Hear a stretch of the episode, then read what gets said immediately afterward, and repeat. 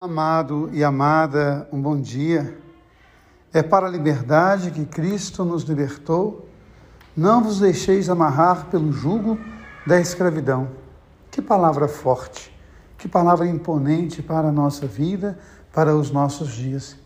E eu gostaria hoje de convidar você a refletir qual é a liberdade que o seu coração deseja e quais são as cadeias que prendem o seu coração. Quais são os medos que moram na sua alma? A quem você deve de fato satisfação?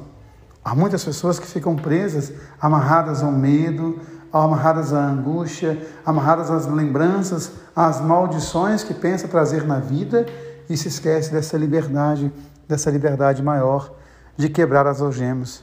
Muitas vezes ficamos presos a chantagens, muitas vezes ficamos presos ao medo, e nós somos convidados a experimentar essa grande liberdade que a vida nos oferece, nos tornar Senhor de nós mesmos, autônomos, donos da nossa história, andar pela nossa lei, autonomia. Eu sou a minha lei, eu sou a minha história. E é claro que essa minha lei, que essa minha história, que essa minha autonomia tem um parâmetro.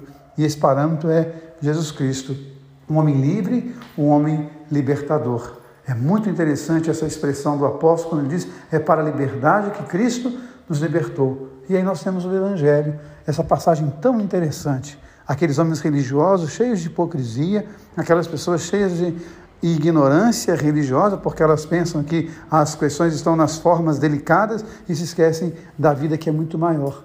E é muito interessante. Elas estão preocupadas se lavou ou não lavou as mãos, estão preocupadas com pequenos rituais e acabam se esquecendo daquilo que é muito, muito, muito mais importante, que é a liberdade de quem ama e se sente amado pela vida, de quem ama e se sente amado por Deus. Que a gente possa pensar então nas nossas cadeias. Tem uma história real contada em um filme que eu acho muito importante, chamado Quarto de Jack. Uma criança que é aprisionada, que nasce cativa e ela acaba se afeiçoando ao seu cativador. Muitas vezes nós somos vítimas daqueles que nos prendem, daqueles que nos algemam e acabamos nos afeiçoando de alguma forma às suas cadeias.